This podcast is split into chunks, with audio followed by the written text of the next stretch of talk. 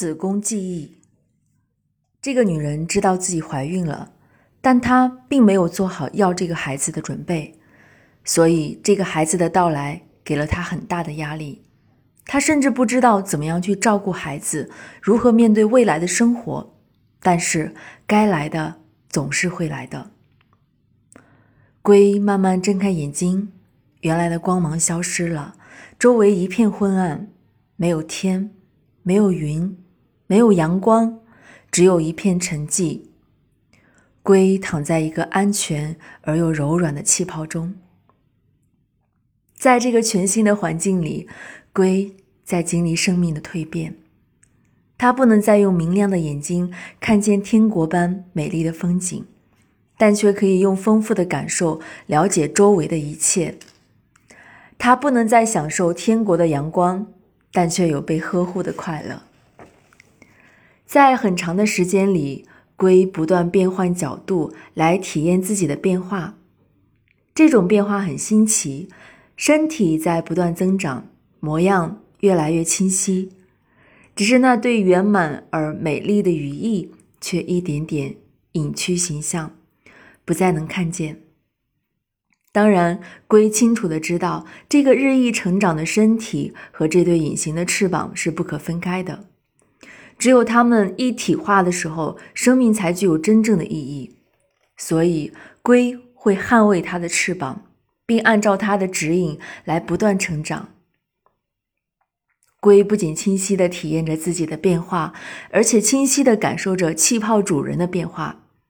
通常，气泡中的光线和温度是恒定的，柔和温暖。无论龟用手还是脚，每一次触碰气泡壁的时候，那种软软的弹性都让他久久陶醉。虽然空间不大，但也能自得其乐。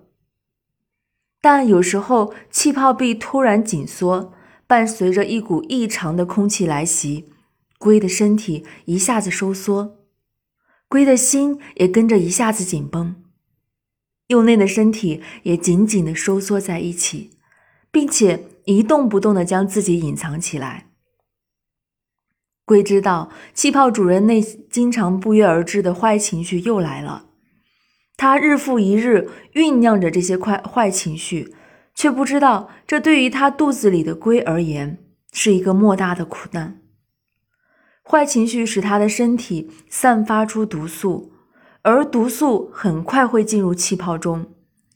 龟感受到灰黑的迷雾带带着一个刺鼻的气味在气泡中蔓延。